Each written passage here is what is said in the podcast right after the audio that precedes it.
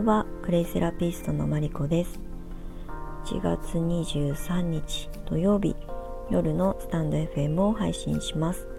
このチャンネルはクレイセラピストという生き方をテーマにクレイの魅力そしてその可能性さらにはクレイカフェポップアップスタンドの情報を配信していきます。今日はもうすでにクレイバスに入りまして少し早めにあの就寝しようかなと思って、えー、ベッドに潜り込んだ状態でお届けしております。ちょっとね読みたくって買いためた本がすごいたくさんあって全然読めてないので今日はゴロゴロしながら本を読みながらおそらくクレイバスのあのパワーで寝落ちすると思います。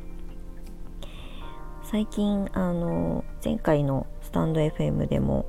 お話ししたんですがクレイの、まあ、歴史だったりとか、まあ、簡単な口頭でお伝えできるクレイの魅力とか作用とかを、まあ、あの声の辞書みたいな形でお届けしていこうかなと思っていて今日はその第2弾になります。まあ、毎回じゃなくて飛び飛びになるかもしれないんですが、えー、としばらくその声の辞書ということでクレイの、えー、あれこれをお届けしていこうかなと思います。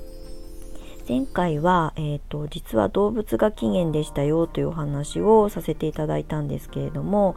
えーとまあ、動物たちがね自然界の中で自分たちを癒す方法として、まあ、クレイを選択していたっていうところをお話ししたんですがでそれを見て真似をした、まあ、人類、まあ、私たち人間の、まあ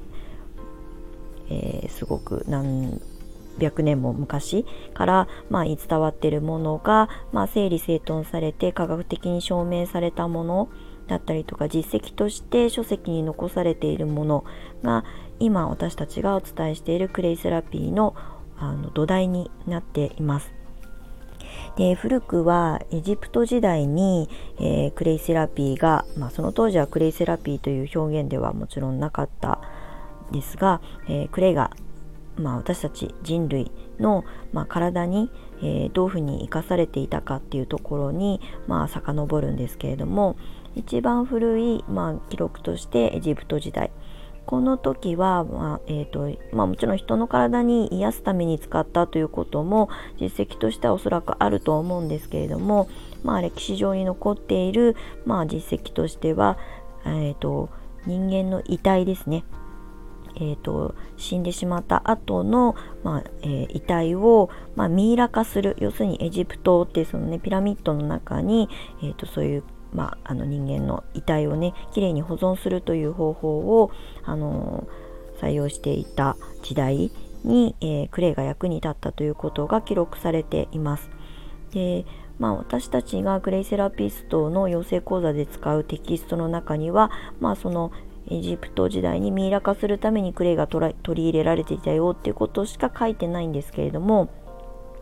ま、私が7年前に自分で勉強していた時にいろいろね調べるのが好きなので調べたところですね。おそらく、えーと、ミイラ化する時によく私たちの人間の体って、まあ、水分70%でできているっていうことは、まあ、皆さんご存知の通りだと思うんですけれどもその水分が要するにえー、命が途絶えた瞬間から肌のバリア機能っていうものが崩壊して要するに私たちの体の中にある水分がこう、まあ、漏れていくわけですね。でそれが腐敗する原因になって、まあ、その肉体というものがこう腐っていってしまうんですね。でその出た水分体の中に溜まっているものを、えーと、土のそのクレイのね力で、えーと吸い取ってえー、腐らないようにするっていうところにクレイが取り入れられてたんじゃないかという、えーとまあ、文献がありました。でさらにそこに精油が、まあ、採用されていて採用というか取り入れられていて、まあ、植物の持つ殺菌作用とか抗菌作用みたいなことがその菌をねあの増幅させない増殖させないように、えーと抑えるということで、えー、クレイと精油が使われていたんじゃないかなということが書かれていました。なるほどっていうふうに思ってすごくあの興味深い内容だったなと思います。でそれ以降は、まあいよいよあの私たちが持っている肉体まあ、体にですねクレイを使ったというどちらかというと医療目的で使うような使い方が、まあ、実績として残っています。で、えーとまあえーと、怪我をしたりとか昔はね今のあの日本みたいに生活瞬間病みたいなものは一切存在しないので、まあ、外傷ですね。転んで怪我をするとかぶつけてなんかねあの骨を折ってしまったりとか捻挫をしたりとか打撲だったりとかどちらかというと外側から働く力で体を痛めてしまった時に、まあ、土の力を借りて、えー、クレイの力を借りて体を癒したというふうに、まあ、人間の最古の歴史上には残っているそうです。でえー、まあ、時代がどんどん変わっていく中で今特にこのね去年から今年にかけて、まあ、新型コロナウイルスのウイルス騒動があの広がってますが、まあ、そういうねウイルス人から人にうつる病気だったりとか動物から人にうつる病気を、まあえーと、感染予防っていうのかな予防したりとか抗菌作用を持つというのもクレイの働きの一つなので、まあ、そういう意味では、えーとまあ、感染したりとかウイルスに体が侵されてしまったとしてもそのクレイが持つ抗菌作用で、えーと、ウイルスを早く外に体の外にあの出ていってもらうような、えーと、体内環境を作るというのでクレイを飲むという使い方クレイの内服ですねという使い方だったりとか、まあ、あのぐちゅぐちゅこうね感染して、えーとなんかこうウイルスが発生してこうただれたりとかするような部位に、まあ、クレイパックペーストを、まあ、湿布のような形で使ったりとかいう、まあ、外側からのアプローチでも、えー、体を癒したというふうに書かれています。なので実はクレイセラピーってあの美容とかねエステとかってよく言われるんですけれどももともと最初にクレイが、えーと人の体に役に立ったというふうに記録されているのは治療なんですね。なので、まあ、医療とかあの薬とかがねない時代に、えー、動物たちの、まあ、行動を見て真似をした人間たちが自分たちの体に傷を負ったりとか何かこう何かに感染して、えーと、病気みたいな形で発症したりとか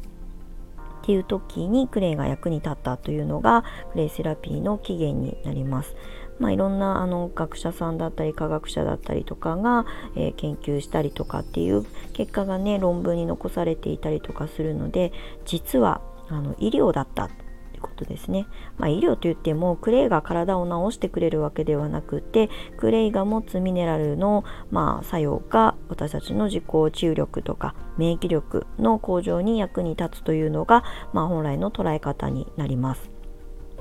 なので実はまあ医療の現場で使われていたというのがクレイの本当の始まりです。まあ、エジプト時代はねクレオパトラが愛したあの泥パックっていうのは今の時代にも受け継がれて、まあ、お顔のパックとか、まあ、要するに美容目的エステ目的で、まあ、採用されることももちろんあの受け継がれてはいるんですがもともと活用されていた現場は、まあ、治療が必要な場所だったということですね。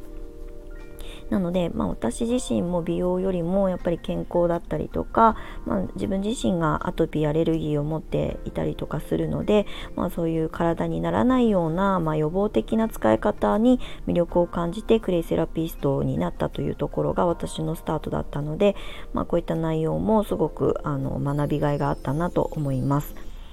で今日はねそのちょっとあの過去に遡る昔の、まあ、歴史のところから、まあ、医療だったっていうところをお話しさせてもらいました。